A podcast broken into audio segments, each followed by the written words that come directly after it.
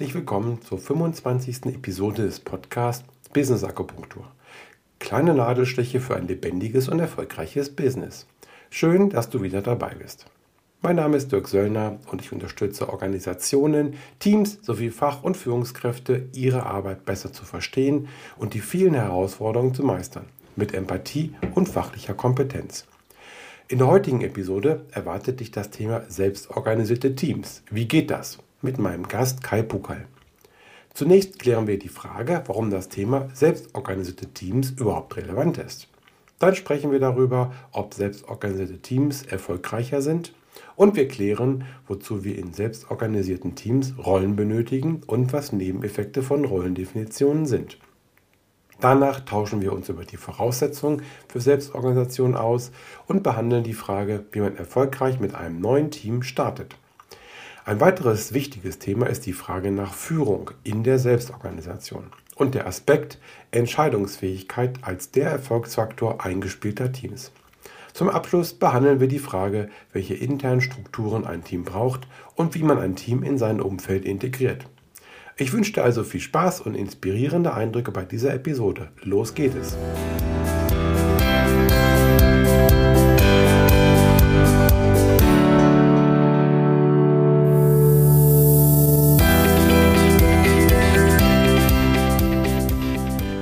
Willkommen zur 25. Episode des Podcast Business Akupunktur mit dem Titel Selbstorganisierte Teams. Wie geht das?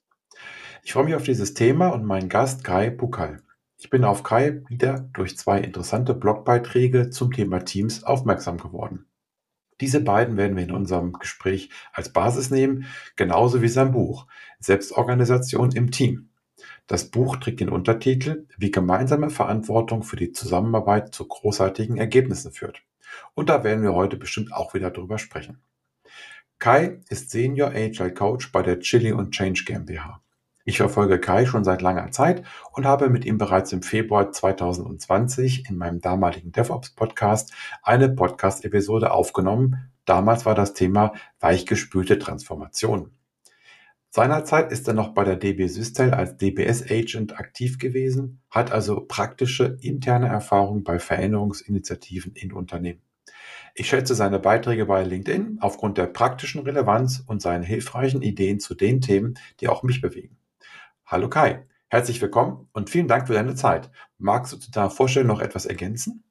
Ja, sehr gerne. Erstmal danke für die Einladung. Ähm, das freut mich sehr. Ähm, über mich, was man über mich erzählen kann, ähm, ich wollte ursprünglich nie Organisationsberater werden, glaube ich. Das war nie so wirklich mein Ziel. Ich habe tatsächlich mal ursprünglich als Softwareentwickler angefangen, also ganz, ganz unten in den Teams, wo die Arbeit getan wird, kann man kann man so sagen. Und das ist auch was, was mich nie so richtig losgelassen hat. Dieser Wunsch, am Ende geht es darum, die Arbeit für die Menschen besser zu machen. Also, dass die Leute, die wirklich Wertschöpfung betreiben, dass die eigentlich einen möglichst guten Job machen können.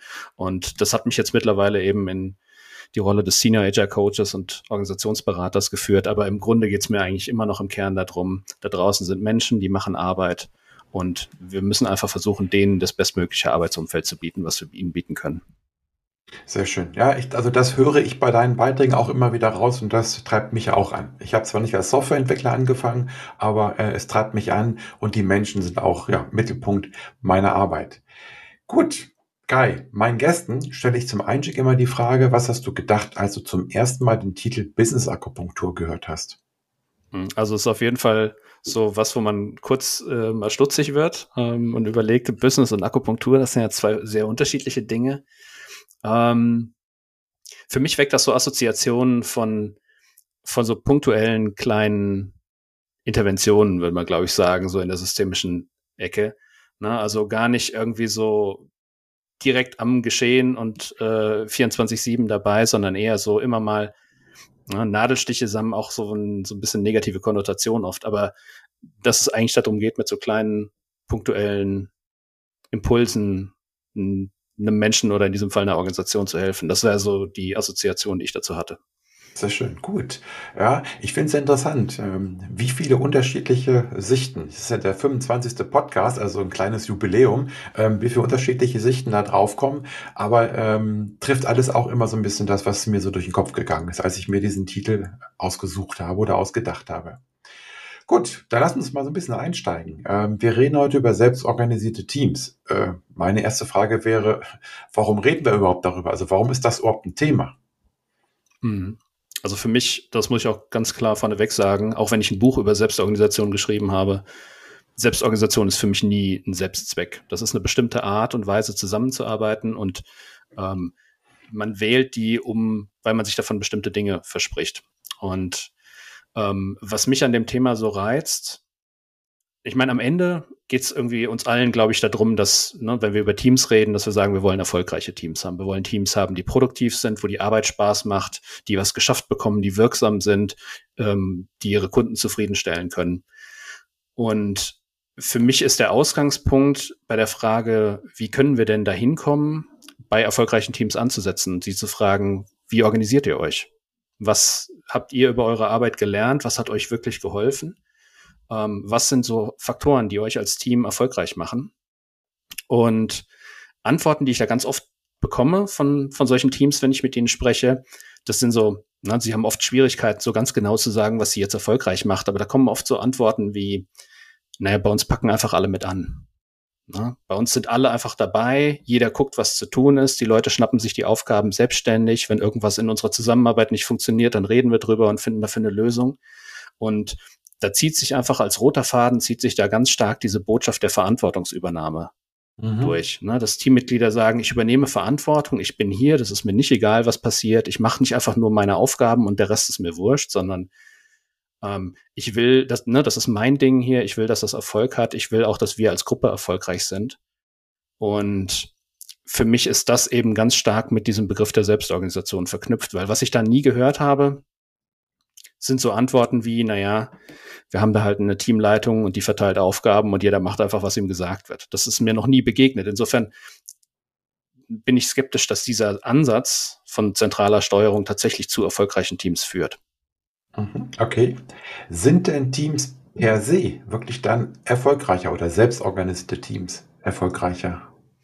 Das muss man, also ich würde sagen, grundsätzlich Teams, die, die auf Selbstorganisation setzen und die das auch gekonnt umsetzen, weil man kann da, glaube ich, auch einiges falsch machen.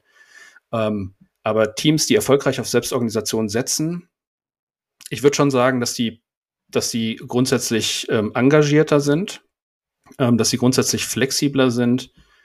Ähm, ob das jetzt erfolgreicher ist, glaube ich, da muss man immer so ein bisschen auf den Kontext schauen, weil ähm, nicht jeder Kontext braucht auch Selbstorganisation. Ne? Selbstorganisation hat auch einen Preis. Ähm, einer von den wesentlichen Preistreibern ist da gestiegener Kommunikationsaufwand. Ne? Teammitglieder müssen sich ständig untereinander abstimmen, die müssen diskutieren, mhm. die müssen gemeinsame Lösungen finden.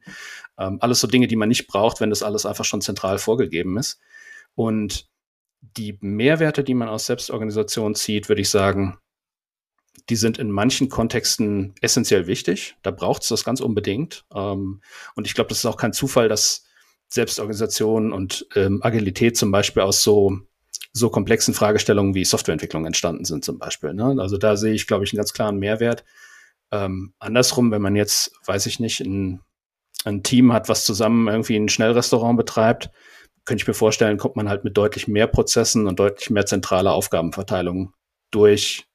Ähm, da könnte ich mir vorstellen, ist Selbstorganisation vielleicht weniger, weniger wichtig für den Erfolg. Also ich glaube, was einen erfolgreich macht, ist immer ein bisschen kontextabhängig. Ähm, aber ich glaube, was man durch Selbstorganisation schon bekommt, wenn man sie richtig macht, zumindest, ist höheres Engagement. Ja, und auch eine bessere Abstimmung. Also ja, diese Frage ist ja ein bisschen provokativ. Sind sie per se erfolgreicher?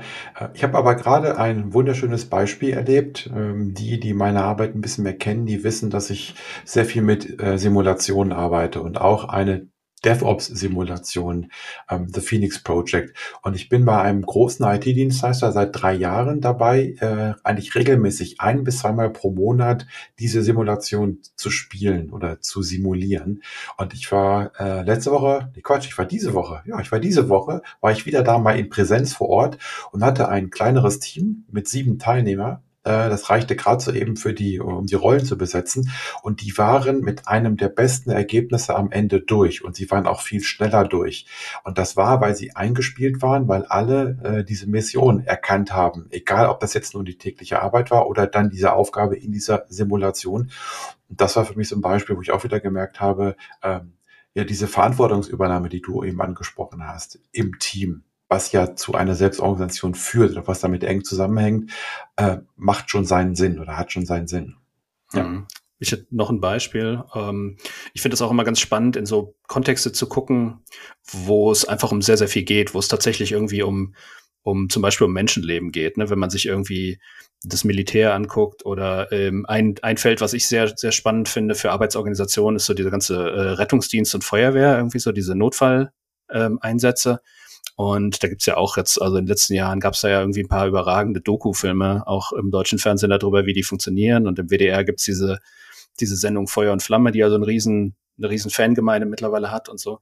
Und wenn man diesen Menschen zuguckt, man könnte sich vorstellen, dass das sehr hierarchisch, hierarchische ähm, sehr prozessgetriebene Organisationen sind. Aber tatsächlich so zwischen den Zeilen sieht man eigentlich, wie viel Eigenverantwortung da von den, von den Einsatzkräften auch erwartet wird und wie viel die auch in Teams zusammenarbeiten, in so kleinen Zweier- oder Dreier-Trupps, wie viel Entscheidungen vor Ort getroffen werden, wie kommunikationsintensiv diese Einsätze sind und wie viel sich da abgestimmt wird und kommuniziert wird und immer geguckt wird, dass es alles zusammenpasst, was man tut und alle ein gemeinsames Bild haben und so. Das sind für mich so Kernerfolgsfaktoren von so einem, von so einer selbstorganisierten Struktur ein Stück weit. Und klar gibt es Vorgaben, es gibt Vorschriften und das ist in dem Fall auch da, um die Menschen zu schützen. Aber ähm, ich finde das schon spannend, dass wenn wir als Menschen in einer Situation sind, wo es wirklich um Menschenleben geht und wo es wirklich darauf ankommt, dass auch, dass die ne, dass das nicht einfach nur irgendwie stumpf in einer Checkliste abgearbeitet wird, sondern intelligent mitgedacht wird und so, dass da diese, diese Ideen der Selbstorganisation immer wieder eine Rolle spielen. Mhm. Ja. Sehr schön. Gut. Also, äh, das Thema ist ein Thema. Also können wir, können wir weiterreden. Ähm, eines deiner beiden Blogbeiträge heißt Rollenklärung im Team. Also natürlich verlinke ich den in den Show Notes. Ähm, dann frage ich mal ganz provokant. Wozu benötigen wir überhaupt Rollen, wenn wir im Team doch selbst organisiert sind? Ja, das ist, ich weiß, eine provokante Frage. Ähm, für mich ist das eins der großen Missverständnisse rund um das Thema Selbstorganisation, ist, äh, dass Selbstorganisation irgendwas mit Strukturlosigkeit zu tun hätte. Ähm, und das ist für mich überhaupt nicht der Fall. Ähm, ich meine, man muss in der täglichen Arbeit immer unterscheiden. Da gibt es Situationen, wo Strukturen wichtig und hilfreich sind. Und es gibt Situationen, da sind Strukturen und vor allem, wenn es so feste Prozesse und Abläufe sind, eher ein Problem. Die sind eher im Weg, weil es da wichtiger wäre, so situativ intelligente Entscheidungen zu treffen. Ne? Und für mich ist eine so der zentralen Fragen ist immer, wo wollen wir Kreativität, wo wollen wir Überraschungen in unseren Organisationen und wo wollen wir sie vielleicht auch nicht. Ich hatte heute Vormittag zum Beispiel ein Gespräch, ähm, wo wir uns über das, so ein Beispiel unterhalten haben, Automobilkonzern, ne, Volkswagen vielleicht, ähm, in der Marketingabteilung, da ist es super, wenn die kreativ sind und ungewöhnliche Lösungen finden. Bei dem Mechaniker, der die Bremsen einbaut, ähm, mhm. da ist es vielleicht nicht so gut, wenn da Überraschungen mhm. passieren. Ne? Ähm, deswegen, also es gibt, glaube ich, immer Bereiche in der Organisation, wo Prozesse und Strukturen helfen und welche, wo sie eher hinderlich sind. Und für mich ist Selbstorganisation einfach nur, wenn man die Frage, wo es Struktur geben soll und welche Strukturen es geben soll, in das Team gibt. Und das Team ist dann absolut berechtigt, sich selber Strukturen zu geben. Und wir zum Beispiel bei Chili Change, wir haben auch ein Modell, was manchmal als radikale Selbstorganisation bezeichnet worden ist. Ich, es fühlt sich nicht besonders radikal an, aber ähm, das ist so der Begriff, der da gewählt wird, ähm, dass wir zum Beispiel unser eigenes Gehaltsmodell definieren im Team ähm, und alle internen Strukturen, alle Meetings, alle Rollen selber definieren. Und wir sind ein relativ, also für die kleine Größe, die wir haben, mit acht Personen aktuell, ein relativ strukturreiches Unternehmen, würde ich sagen. Wir haben ziemlich viel interne Strukturen, aber mit dem Unterschied, dass sich das Team diese Strukturen selber gesetzt hat. Mhm. Und das macht allein schon bei dem, bei diesem Gefühl der Ownership, ist das jetzt meine Struktur, will ich, dass diese Struktur funktioniert? Da macht das einen riesen Unterschied. Ne? Jeder von uns ist sich bewusst, wir könnten auch anders zusammenarbeiten. Und wenn man sich jetzt hinstellt und so ein bisschen äh, in so einen Mecker-Modus kommt und sagt, äh, das, was wir hier machen, das ist alles doof, da muss man bei uns auch immer damit rechnen, dass dann die Frage zurückkommt, wie willst du es denn stattdessen haben? Ja, ja klar. okay, also man braucht schon auch Rollen, man braucht auch schon Strukturen im Team, aber wie du schon gesagt hast, das Team gibt sich die selber Und ähm, es gibt da auch den, den schönen Spruch oder den Spruch, den ich sehr schön finde. Ähm, Menschen haben was äh, oder haben nichts gegen Veränderung. Sie haben etwas dagegen, verändert zu werden. Das passt ja äh, oder schlägt ja in die gleiche Kerbe. Ja. Ähm, okay, jetzt hast du in diesem Blogbeitrag auch etwas über Nebeneffekte von Rollendefinitionen gesprochen. Kannst du da noch mal ein bisschen was zu sagen? Ja, klar. Ähm, und Rollen, na, am Ende geht's ja geht es ja auch bei Rollen, das ist ja nur eine Frage oder eine Struktur, die entscheidet, wie wir im Team zum Beispiel zu Entscheidungen kommen. Ja, und da gibt es unterschiedliche Wege. Man kann auch ein Team versuchen, ohne Rollendefinition zu organisieren und kann sagen, zum Beispiel, wir treffen einfach alle Entscheidungen im Kollektiv. Ne, da gibt es nur Konsensentscheidungen und immer nur, wenn alle dabei sind, alle dafür sind, dann wird es gemacht. Dann braucht man sowas wie Rollen eben nicht. Ähm, der Nachteil ist natürlich, dass diese Entscheidungen sehr lange dauern. Also Konsensentscheidungen sind da kann man sich, äh, kann man lange drüber diskutieren, ohne zu einem Ergebnis zu kommen. Ähm, und ein Weg daraus ist eben, den wir zum Beispiel bei Chilean Change auch sehr stark nutzen, ist eben in Rollen zu denken und zu sagen, wir definieren einfach bestimmte Aufgabenbereiche, wo dann das Team oder wo dann ein Teammitglied im Namen des Teams handelt und entscheidet. Und wir können das auch ganz konkret an einem Beispiel machen. Bei uns im Team bin ich für alles verantwortlich, was mit dem Thema IT, Tools, ähm, Software-Infrastruktur zu tun hat.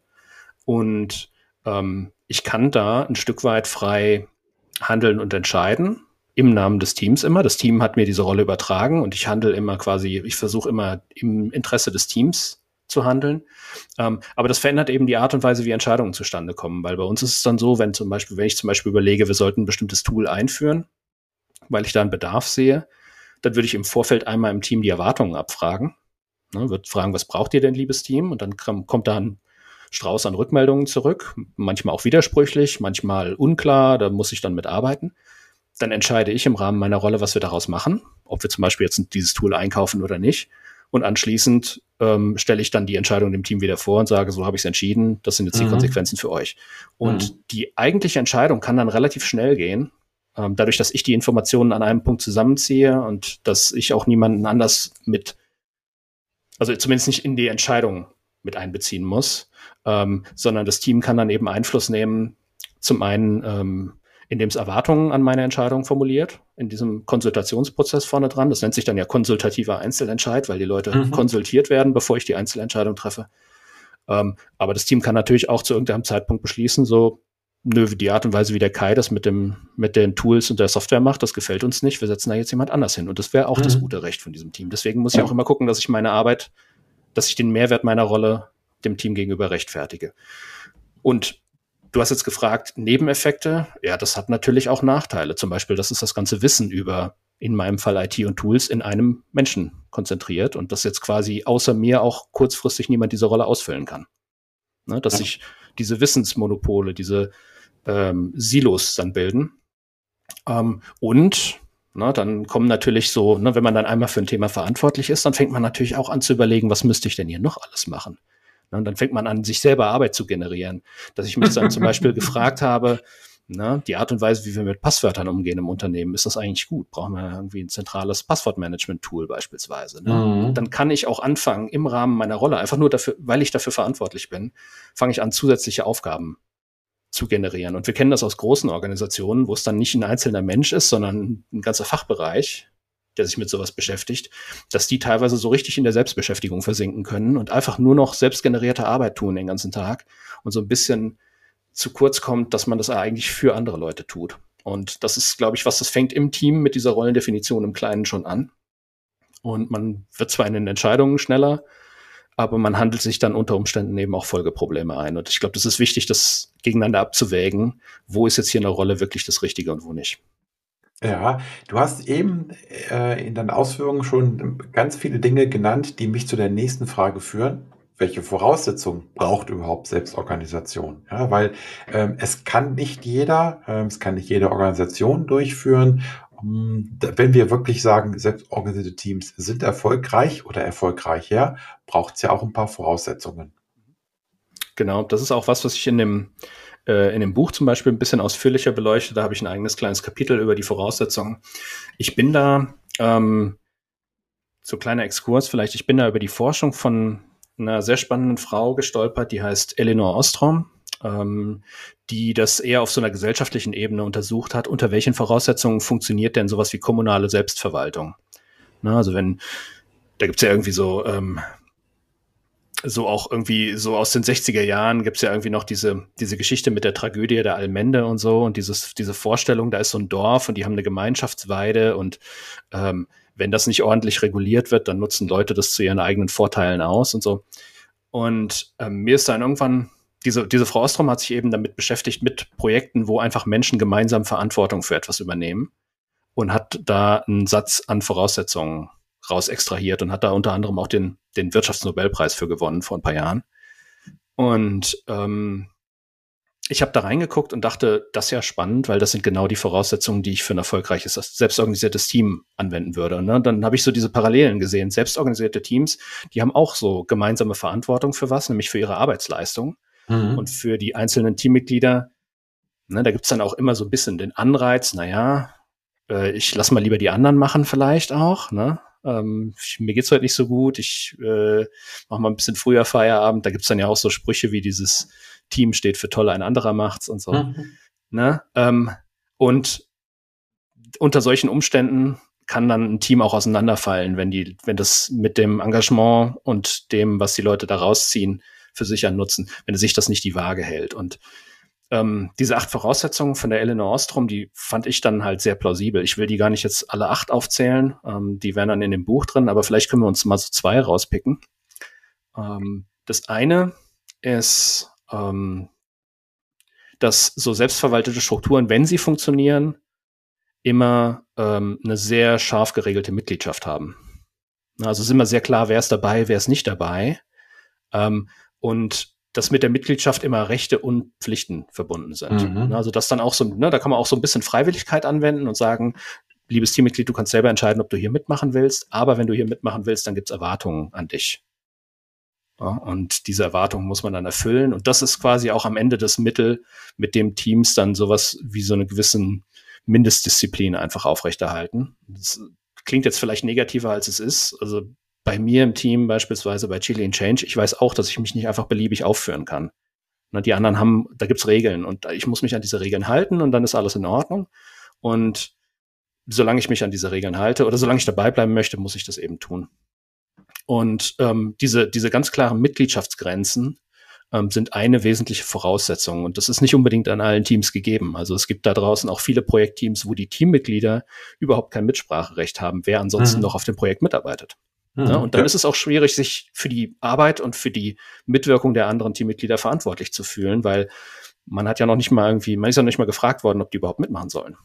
Ja, insofern, also das ist für mich ein, eine wesentliche Voraussetzung. Und eine andere wesentliche Voraussetzung wäre ähm, irgendeine Form von Konfliktlösungsmechanismus. Und das entsteht auch einfach aus der Tatsache, wir haben, wir müssen uns vorstellen, wir haben da eine Gruppe von Menschen, die vielleicht unterschiedliche Hintergründe haben, äh, die unterschiedliche Erfahrungen gemacht haben, die auch sehr bewusst unterschiedliche Ideen und Perspektiven in das Team mit einbringen sollen. Wir wollen ja diverse Teams bauen. Ähm, aber das heißt ja zwangsläufig, dass die auch ab und zu mal auf einer fachlichen oder strukturellen oder sozialen Ebene miteinander in Konflikt geraten, dass sie einfach unterschiedliche Vorstellungen haben. Und es ist ganz wichtig für so ein selbstorganisiertes Team, dass es für diesen Fall einen Konfliktlösungsmechanismus braucht. Das kann entweder sein, dass sie Retrospektiven haben oder es gibt halt doch irgendwie noch mal eine Teamleitung, die man in solchen Fällen dann hinzuziehen kann. Ähm, oder es gibt irgendeine Form von Coaching-Unterstützung oder so. Aber Teams, bei denen diese Konflikte einfach völlig unmoderiert und ununterstützt ablaufen, da ist einfach die Gefahr groß, dass sie sich irgendwo zerstreiten. Ja. Oder so still aufeinanderleben, ne? dass, ja. dass, sie, dass, dass sie es gar nicht thematisieren und damit einfach immer schlimmer machen und eben einfach in sich mitschleppen. Genau, und dann leidet eben auch die, diese gemeinsame Verantwortungsübernahme, um die es ja geht. Ne? Wenn, wenn ich mit dem anderen nicht einverstanden bin und wenn wir kein, wenn wir uns nicht einigen können, dann ziehe ich mich natürlich auch irgendwann aus der Verantwortung und sage, was der da macht, da habe ich ja. überhaupt keine Aktien drin. Richtig. Du hast doch gesagt, dass wir das so und so machen sollten. Ähm, als genau. Spruch. Ja, ja. Ähm, du hast das eben so schön gesagt, äh, toll ein anderer macht's. Ähm, und ich habe dazu eine andere Übersetzung, die ich dann gerne bringe. Vielleicht hast du auch noch andere. Äh, äh Übersetzung ist Quatsch, Abkürzungen. Ähm, Gerade weil du auch sagtest, ähm, dass man ähm, dazugehören möchte. Also man macht das ja nur, wenn man mit den Rechten und Pflichten ja auch einverstanden ist. Und ich sage immer dann, together each one achieves more. Das ist für mich die Abkürzung dann dazu und die Erklärung. Ähm, und das zeigt für mich eben, ähm, es kann dann funktionieren, wenn ich da auch wirklich auch persönliche Vorteile von habe, dass mhm. ich mit den anderen zusammenarbeite. Ja, genau. Und diese Vorteile, die können sehr, sehr individuell sein. Da sind wir bei der Frage von Motivation. Und ich bin mir sicher beispielsweise, wenn ich bei uns ins Team gucke, ähm, dass meine Motivation da mitzuarbeiten eine ganz andere Motivation ist als die von meinen Teamkolleginnen und Kollegen. Ähm, das wird individuell sehr, sehr unterschiedlich sein. Und das ist aber in Ordnung. Also es geht gar nicht darum, dass wir alle aus denselben Gründen motiviert sein müssen, sondern ich sage immer, Zusammenarbeit muss allen Beteiligten was bringen. Es muss den Teammitgliedern was bringen, es muss mhm. den Kunden was bringen und es muss im Zweifelsfall auch den Eigentümern der ganzen Struktur was bringen. Und solange alle Beteiligten einen Vorteil daraus ziehen, können wir die Zusammenarbeit fortsetzen. Und wenn diese Vorteile nicht mehr in alle Richtungen gegeben sind, dann bricht es irgendwann auseinander. Ja, gut. Kleiner Themensprung oder kleiner Themenwechsel. Jetzt haben wir darüber gesprochen, dass Teams da sind. Wir haben darüber gesprochen, dass sie selbst organisiert sind, dass wir das gut finden, dass das Vorteile in der Regel für die Teams mitbringt und so weiter. Ähm, wenn man jetzt ein neues Team aufbaut, wie kann man denn dafür sorgen, dass so ein neues Team richtig gut, erfolgreich selbst organisiert ist? Ja, das ist, also der Start von einem Team ist für mich ein absoluter Schlüsselmoment. Und für mich geht das auf eine andere Frage zurück und das ist, woraus bestehen Teams denn eigentlich? Und es gibt, glaube ich, so diese landläufige Sicht, ein Team ist einfach die Summe der Menschen, die in dem mhm. Team arbeiten. Ähm, ich finde das nicht so hilfreich. Also ähm, ich verstehe, wo diese Sicht herkommt, aber wenn man ein Team entwickeln möchte, dann zu sagen, ja, das sind einfach nur, das ist einfach nur eine Gruppe von Menschen, naja, dann kann ich halt auch nur an den Menschen arbeiten. Und wie du vorhin gesagt hast, Menschen lassen sich sehr ungerne verändern und dann stoße ich dabei auf Widerstände und dann kommt man auch irgendwann an den, an, zu der, zu dem Schluss, dass Teamarbeit vielleicht einfach schwierig und kompliziert ist. Ähm, und ich habe da immer so ein bisschen diese systemische Sicht bevorzugt, dass ein Team eine Kommunikationsstruktur ist und dass das, was so als ein Team als internen Strukturen hat, das sind im Grunde Erwartungen. Ne? Wenn wir die Frage, welche Meetings haben wir, wie organisieren wir unsere Arbeit, wie gehen wir hier miteinander um, wer tut eigentlich was, wie kommen Entscheidungen zustande, das sind alles Verhaltenserwartungen. Und diese Verhaltenserwartungen, die kann man gemeinsam strukturieren, gemeinsam darüber gemeinsam Entscheidungen treffen, ähm, das gestalten. Und das ist für mich der die Schlüsselaktivität, wenn man mit einem Team startet, ist Erwartungen abzugleichen und Entscheidungen über Strukturen zu treffen. Also zu sagen, und dann, dann kommen wir in so ganz, ganz viele Dinge, die man wahrscheinlich auch aus, aus so typischen Projekt-Kickoffs kennt, dass man ein gemeinsames Zielbild festlegt, dass man sagt, welche Meetings gibt's denn hier, welche Kommunikationswege nutzen wir, welche Tools nutzen wir, wer kann hier eigentlich was tun, welche Aufgabenbereiche gibt's, welche Rollen gibt's, wer darf eigentlich welche Entscheidungen treffen. Und das sind alles so, so elementare Teamstrukturen, die man dann in sowas festlegen kann. Da habe ich ein ganzes, äh, oder zwei, glaube ich, zwei ganze Kapitel drüber geschrieben in dem Buch auch ähm, ein Kapitel darüber, wie man sowas vorbereitet und eins, wie man es tatsächlich durchführt, ähm, den Start von einem neuen Team und welche Strukturen man da festlegt. Und ähm, für mich der Schlüssel ist dann eigentlich ähm, wirklich zu erkennen, dass es bei einem Kickoff zum Beispiel, dass es dann nicht darum geht, sich mal ein bisschen kennenzulernen und dann hat man eine Projektleitung und die stellt dann irgendwie auf ein paar PowerPoint-Folien vor, wie das jetzt alles abläuft sondern für mich ist der, der Start von einem neuen Team ist der erste Moment, wo Teammitglieder auf die eigenen Strukturen so richtig Einfluss nehmen können und das auch so richtig zu ihrem machen können. Und deswegen ist das für mich eigentlich immer ein sehr, sehr interaktiver Workshop. Ich habe das jetzt dieses Jahr auch bei einem Kunden mit einer Reihe von Teams gemacht, ähm, dass wir so alle zwei Monate mit einem neuen Team gestartet sind und immer am Anfang so einen Workshop machen, wo das Team für sich festlegt, wie wollen wir zusammenarbeiten, was sind unsere Prioritäten, wo geht's hin, ähm, wie organisieren wir uns. Und ähm, ja, da gibt es natürlich auch die, solche und solche Teams. Manche tun sich da schwerer mit. Für manche ist das absolut natürlich. Ähm, aber eine Sache, die ich immer als Fazit eigentlich aus diesen Terminen mit rausgenommen habe, ist, wenn man dann mal so ein gutes Kickoff gemacht hat mit denen, die Teammitglieder begreifen das schon als ihren Gestaltungsbereich. Mhm. Die sagen, wie wir uns organisieren, das ist unseres. Wir haben das entschieden. Wenn es nicht klappt, haben wir es vielleicht falsch entschieden, dann müssen wir es besser machen. Und die fühlen sich dann in der Folge eben auch für die möglichen Probleme verantwortlich, die es in dem Bereich geben könnte. Ja, und die sagen, ja, das ist, Achso, bitte. Das ist ja auch so ein, ein, ein wichtiger Punkt aus dem Thema Agilität daraus. Die Verantwortung äh, geht ja an die, diejenigen über, die die Entscheidung für sich selber treffen. Also sie können ja niemand anders mehr verantwortlich machen. Ja, und das ist, glaube ich, was, was auch in dem Bereich Agilität ähm, sehr, sehr oft übersehen wird, ist, dass es im Grunde darum geht, Entscheidungen in das Team zu verlagern. Ne, ja. Dass, dass das eben nicht alles schon vordefiniert in einem Projektablaufplan und in einem in einer Roadmap und in in einem Feinkonzept ähm, spezifiziert worden ist, sondern dass man sagt, die Entscheidungen werden von den Menschen, von den Teammitgliedern vor Ort getroffen, in Absprache mit ihren Stakeholdern. Und da wird Macht verlagert und ich glaube, das ist was, was leicht übersehen wird, weil in großen Organisationen habe ich das dann auch teilweise erlebt. Da wird Agilität dann halt so verstanden, dass da Scrum eingeführt wird von oben nach unten. Und damit erreicht man nicht das, was man sich erhofft hat. Das kann man jetzt auch werten, gut oder schlecht oder so, aber man, ich glaube nicht, dass man damit seine Ziele erreichen kann. Ja, und ähm, du hast eben den Begriff Kickoff genommen und der finde ich, der passt in dem Moment dann auch nicht, weil Kickoff, ich glaube, das heißt Anstoß, also wenn man es wirklich so ganz, ganz platt übersetzt, geht es um den Anstoß und das ist ja nur ein sehr kurzer Moment. Mhm. Und da haben sich alle Teams vorher aufgestellt. Ja, also die stehen genauso, wie sie zu stehen haben. Und gerade wie du gerade auch sagtest, ne, es geht ja darum zu klären, warum machen wir das? Also warum machen wir jetzt dieses Meeting? Warum machen wir diese Struktur? Warum? Und diese Frage nach dem Warum, die kann man ja nur gemeinsam klären, wenn man eine gemeinsame Antwort finden will. Ja. Ja, ja. Das, das hat natürlich noch so ein paar Feinheiten, die dann da ins Spiel kommen. Ne? Zum Beispiel, wir sagen dann immer, ja, das Team kommt da zusammen und trifft Entscheidungen. Ähm, aber das Team gibt es ja zu diesem Zeitpunkt noch überhaupt nicht. Ne? Da gibt es ja überhaupt noch kein gemeinsames Wir, was Entscheidungen treffen könnte. Ne? Was dann die Frage äh, aufwirft, wer, wer organisiert und bereitet eigentlich diesen ganzen Termin vor? Ne? Diese ganze Struktur, mhm. die bis zu dem Zeitpunkt schon stehen muss. Einfach nur die Leute einzuladen, den Workshop zu organisieren, ähm, da durchzumoderieren, zwei Tage lang beispielsweise. Ne, da, das, ist, das sind ganz wichtige Rollen, die da eine Rolle spielen. Und das nehme ich auch alles in dem Buch noch ein bisschen feingranularer auseinander, als es jetzt hier in dem Gespräch vielleicht klingt.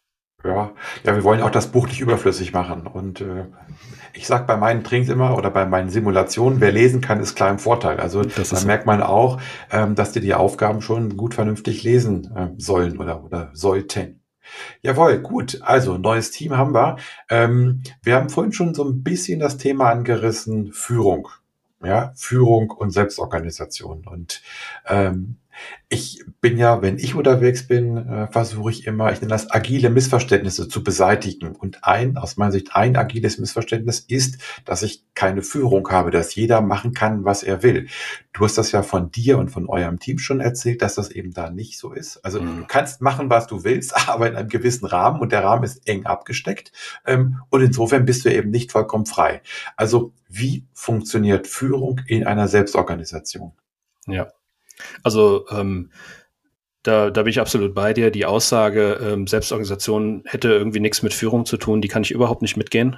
Ähm, das genaue Gegenteil ist der Fall. Ich habe das Gefühl, je weniger Struktur es gibt, desto mehr Führung braucht es, um diese, ne, um das zu kompensieren, diese Ungewissheit, die da reinkommt, zu kompensieren. Ähm, und was mir bei dem Thema aber immer wichtig ist, weil da gibt's ja auch irgendwie Bücher, ähm, Selbstorganisation braucht Führung und so.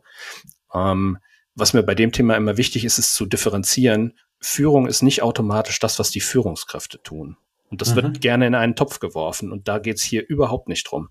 Ähm, ich bin, ich lese gerade vom, ich glaube, vom Tim Richter und von Thorsten Groth ist das, äh, wirksam führen mit Systemtheorie. Ähm, das ist jetzt gerade neu rausgekommen dieses Jahr. Und ähm, sie, sie ziehen diese Unterscheidung sehr, sehr schön und sagen, ja, Führungskräfte gibt es, die spielen eine Rolle.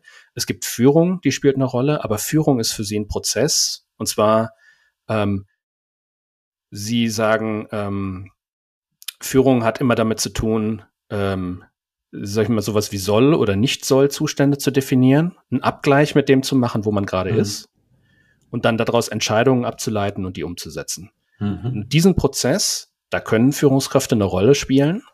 Ähm, insbesondere kann man sagen, die Verantwortung von Führungskräften ist, dafür zu sorgen, dass Führung stattfindet.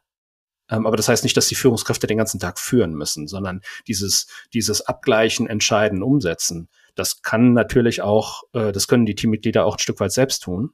Und das sollten sie auch tun. Und das ist auch das, worüber sie dann Verantwortung übernehmen für, für ihr Team und dessen Ergebnisse.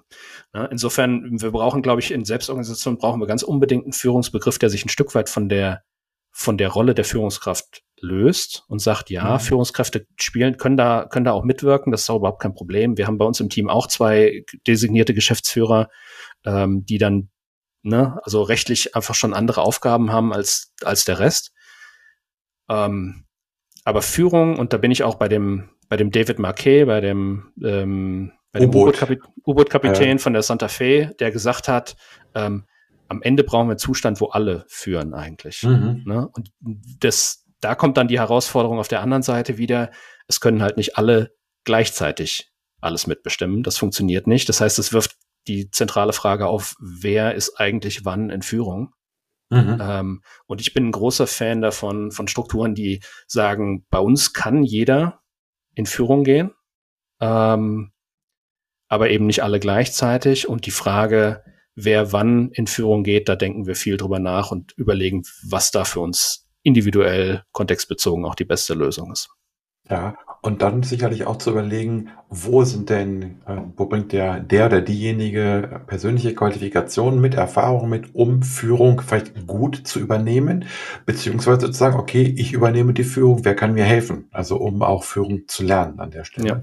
Ich ja. finde, ich finde nur um ein Beispiel noch zu nennen, ähm, man kommt da, wenn man das tatsächlich mal selber ausprobiert, ähm, kommt man sehr, sehr schnell zu Führungskonstellationen, wo man das Gefühl hat, die, die Literatur, die Führungsliteratur, die klassische Führungsliteratur behauptet da, würde da quasi behaupten, das geht gar nicht. Mhm. Ähm, und das ist, fühlt sich dann aber in der, in der Situation relativ normal an. Also ein Beispiel ähm, jetzt bei uns aus dem Team wäre dann, wir haben zwei Projekte.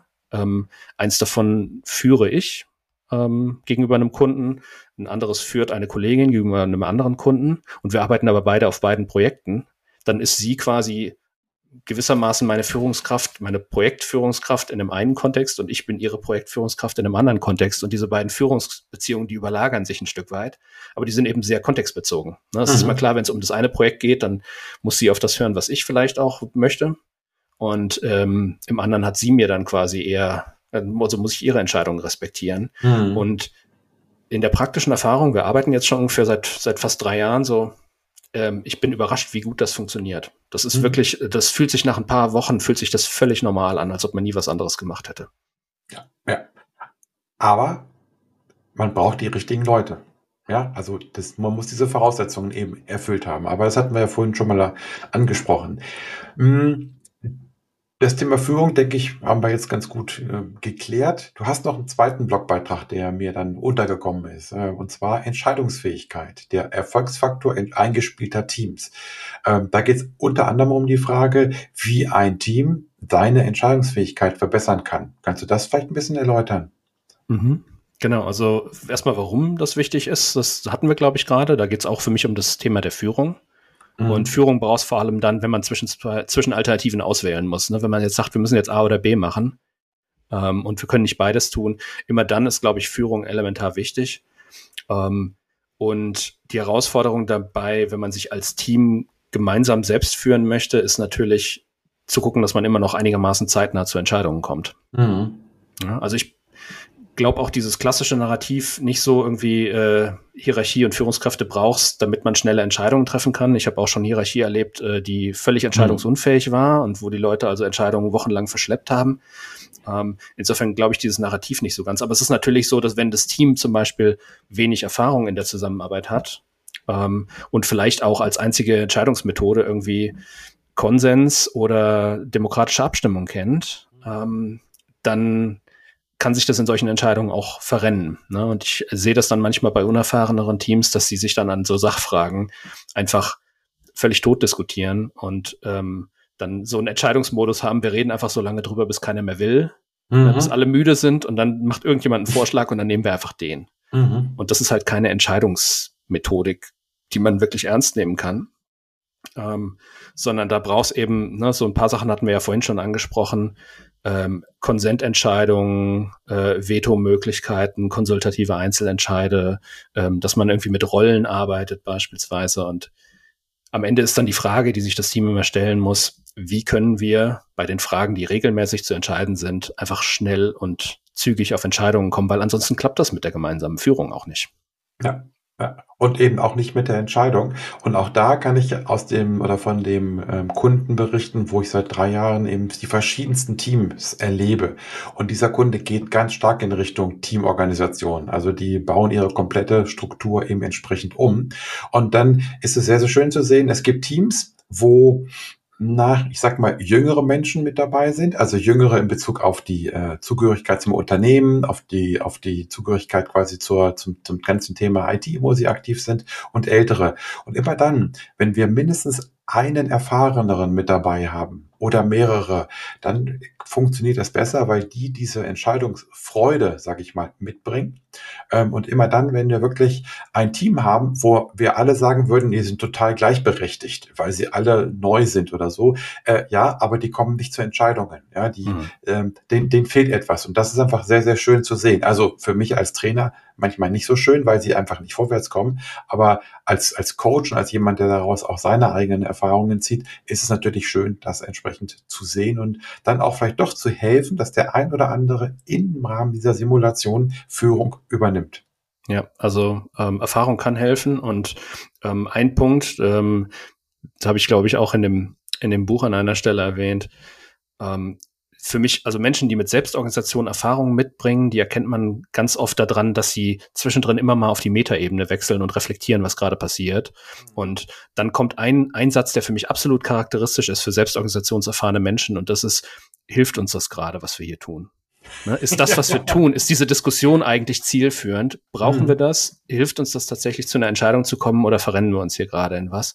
Und ich finde, daran erkennt man einfach Leute, die auch in diesen Strukturen ein bisschen mehr Erfahrung mitbringen, dass die immer wieder hinterfragen, ne, wir sind jetzt hier in so eine Sozial Sozialdynamik reingeraten, aber ist das, ist das, was passiert, eigentlich das, was passieren müsste? Ja. Ja, und damit kann man natürlich auch sehr schön Menschen einfangen, die äh, diese Diskussion gar nicht mehr auf der Fachebene führen, sondern auf einer emotionalen Durchsetzungsebene. Und was ja, was ja passieren kann, ne? Also wir sind ja, ja alle klar. nur Menschen, das passiert mir auch manchmal. Ich bin auch manchmal unsachlich oder lass mich irgendwie ähm, in Diskussionen verwickeln, um die es eigentlich gar nicht geht. Und dann ist, dann, dann freue ich mich auch, wenn jemand diese Frage stellt und wirklich fragt, brauchen wir das jetzt gerade, was, was ihr da gerade macht. Ja, gut. Jetzt gucken wir noch mal so auf, auf zwei Punkte, die mir noch äh, interessant oder wichtig wären. Gucken wir mal nach innen. Welche Strukturen braucht ein Team? Also du hast ein paar Sachen schon angesprochen, aber vielleicht kann man da noch mal so ein bisschen zusammenführend drauf eingehen.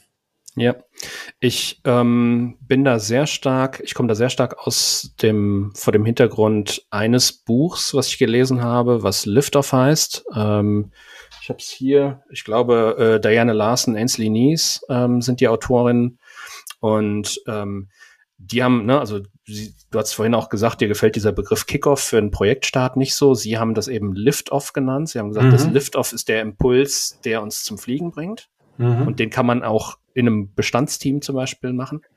Ähm, und was Sie sagen ist, Sie, also Sie empfehlen quasi in diesen Workshops im Wesentlichen drei große Themenbereiche zu besprechen. Ähm, das eine ist die Richtung wo geht's hin? Was sind unsere Aufgaben? Was sind unsere Ziele? Was sind unsere Prioritäten?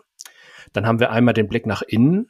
Ähm, was braucht das Team für sich, um arbeitsfähig zu sein? Dann haben wir so Themen wie ne, Kommunikationswege, Meetings, ähm, Arbeitsorganisation, vielleicht sowas wie interne Rollen oder so oder Verhaltensregeln, wenn man will, gibt's ja auch. Ähm, und dann haben wir den Blick nach außen. Ähm, wie vernetzen wir das Team eigentlich intelligent mit seinem, mit seiner Umwelt? Ne, wie bringen wir das mit den Stakeholdern zusammen? Wie kommt das Team eigentlich an Ressourcen? Was ist der Handlungsrahmen, in dem das Team entscheiden darf? Solche Fragestellungen stellen sich da. Und für mich hat diese, diese dreiteilige Struktur ähm, Richtung und dann innere Struktur und äußere Integration. Ähm, das fand ich immer sehr, sehr hilfreich. Ich habe das dann für das Buch noch ein bisschen weiter auseinandergenommen und gerade für die internen Strukturen würde ich sagen, also wie das Team miteinander kommuniziert, also welche Ne? Welche Meetings gibt es und welche Wege gibt es miteinander zu sprechen, die nicht Meetings sind, ähm, weil wir ja nicht den ganzen Tag in Meetings sitzen wollen. Ähm, sowas ist für mich absolut entscheidend. Ähm, ich sage auch immer, ähm, jedes erfolgreiche Team, was ich gesehen habe, hatte seine eigenen Aufgaben in einer klaren Übersicht. Die wussten einfach, woran sie arbeiten, was sie mhm. gerade tun, was sie als nächstes tun. Also eine klare Übersicht über das, was gerade passiert. Sind wir auch wieder bei dem Thema der gemeinsamen Verantwortung. Ne? Wie soll ich denn etwas verantworten als Teammitglied, bei dem ich gar nicht weiß, dass es stattfindet? Mhm. Ja. Ich muss, ich muss eine Transparenz herstellen. Ähm, über das, was in dem Team passiert, damit wir gemeinsam Verantwortung übernehmen können. Das ist übrigens auch eine von diesen acht Voraussetzungen von der Eleanor Ostrom, ist klare interne Transparenz über die, über die Situation. Ähm, und dann kommen wir eben in so Bereiche wie Entscheidungsfähigkeit. Ne? Was, wie kann das Team dann tatsächlich Entscheidungen herbeiführen? Gibt es vielleicht auch sowas wie interne Abläufe oder Prozesse, die sich das Team selber definiert? Gibt es ähm, sowas wie Prinzipien, ne? dann haben wir sowas wie agile Prinzipien oder ähm, oder andere Prinzipien, die einfach so ein bisschen handlungsleitend sein sollen für den für den Alltag. Das wären für mich so die die zentralen internen Strukturen ähm, und dann eben das Thema Vernetzung, aber das ist dann quasi schon schon nach außen. Und das ist auch so ein bisschen das, was ich dann auch zum Beispiel in den Projektstarts jetzt bei meinem Kunden dieses Jahr sehr stark mache, ähm, ist diese, diese drei Themenbereiche in den Fokus zu nehmen ähm, was ist das Zielbild für dieses Team und wie wird es sich intern organisieren und wie vernetzt es sich mit dem Rest der Organisation. Und das hat eigentlich sich als Struktur schon, muss man sagen, absolut bewährt. Ja, ähm, ich finde das ist sehr interessant, eben diese, die Frage mit der Vernetzung nach außen, weil ähm, es wäre ja wunderschön, wenn ein selbstorganisiertes Team keine Beziehungen, keine Abhängigkeiten nach draußen hätte, dann müssten wir das ja gar nicht besprechen. Ähm, das geht bei euch mit acht Personen gerade noch, wenn man jetzt mal Kunden und andere Dinge rauslässt, aber so in der, in der Leistungserbringung. Aber wenn wir über größere Firmen sprechen, dann reden wir natürlich darüber, dass man in einem Team irgendwo auch mit seinem Umfeld zusammenarbeitet oder arbeiten muss. Ähm, kannst du da noch ein bisschen was ähm, erzählen?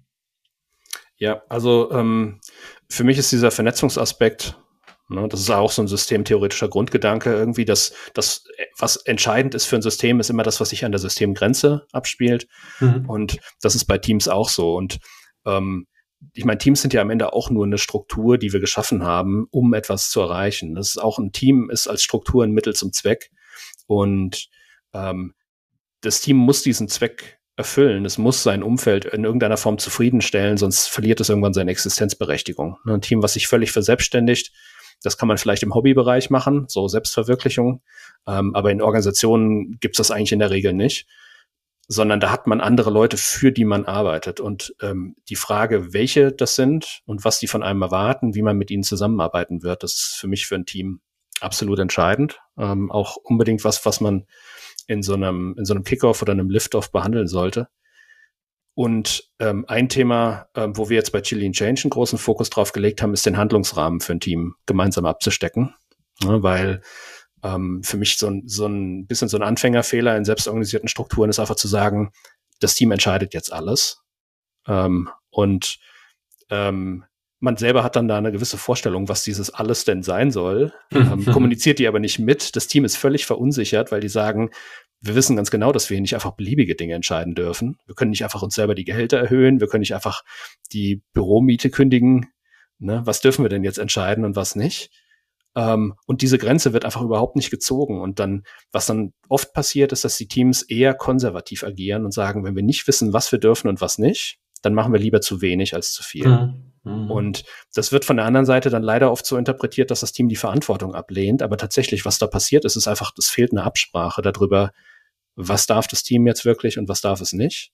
Und wir haben da unter anderem bei Chili and Change, ähm, könnt ihr dann auch mal reingucken in den, in den Show Notes, ein, ein kleines Werkzeug entwickelt, den Shared Leadership Kompass, ähm, was quasi als Workshop Werkzeug diesen Dialog unterstützen soll, dass sich ein Team mhm. mit seinem Umfeld zusammensetzt und sagt, wo genau sind denn jetzt die Grenzen unseres Verantwortungs- und damit auch Entscheidungsbereichs und wo nicht.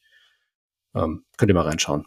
Ja, sehr schön. Ähm, ich bin eben noch auf eine Frage gekommen, die jetzt so ein bisschen aus dem Rahmen fällt oder äh, so ein bisschen so, ja, vielleicht ein bisschen freistehend ist. Äh, aber als du von Büromiete gesprochen hast, was fällt dir ein, wenn wir sagen, selbstorganisierte Teams und Remote oder in Präsenzarbeit? Mhm. Ähm, für mich die große Herausforderung in Remote-Teams ist ähm, der Verlust an Transparenz. Ne? Dadurch, dass ich die anderen nicht mehr um mich herum sehe, weiß ich nicht, was sie tun.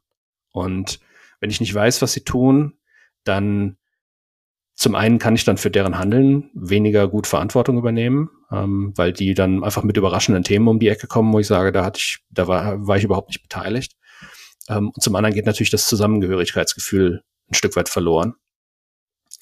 Und dagegen anzuarbeiten, das ist tatsächlich eine, eine große Herausforderung. Und ähm, wir versuchen das sehr stark, und da gibt es ja auch andere Firmen, die da führend sind, also GitLab oder, oder Basecamp wären da für mich so Beispiele, die auch sagen, wir sind, sie sind eine Remote First Company, ähm, also bewusst global.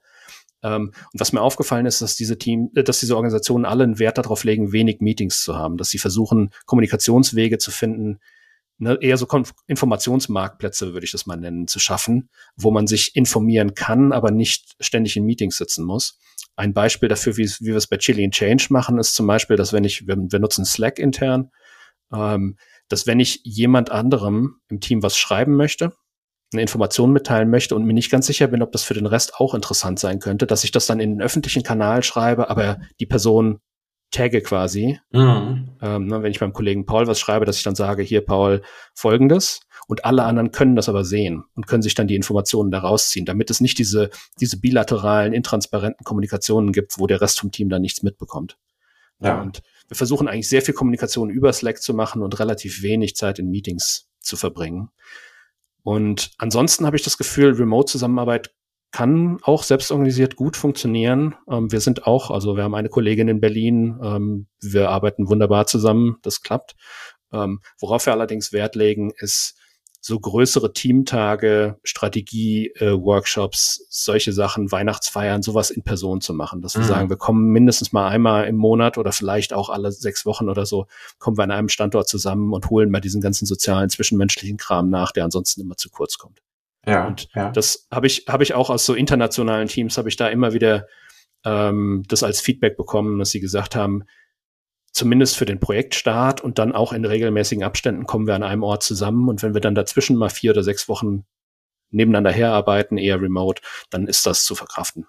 Ja, und dann ist ja manchmal auch der Wunsch da, den, den man jetzt anlaunt äh, im Fernseher sieht, also, dass man den auch wirklich mal sieht oder diejenige auch mal sieht und ähm, eben das berühmte Bierchen miteinander trinkt oder was auch immer, was man dann entsprechend tun kann. Ja, was ich interessant fand, war, dieses Thema Informationsmarktplatz, weil da ist dann ja einfach Information eine Hohlschuld. Also natürlich muss jeder informieren, aber eben nicht im Rahmen eines gesetzten Meetings mit Agenda und so, sondern jeder muss Informationen bereitstellen und alle anderen äh, dürfen sich diese Informationen abholen und sind verpflichtet, sich diese Informationen abzuholen, um dann auch vielleicht zurückzuspiegeln, Mensch, da fehlt mir eine Information, die habe ich nirgendwo gefunden. Das kann daran liegen, dass sie niemand eingetragen hat, oder es kann daran liegen, dass man falsch gesucht hat, also dass diese äh, Informationswege nicht gegeben sind. Aber das finde ich äh, wirklich auch einen wichtigen Punkt, Information als Hohlschuld.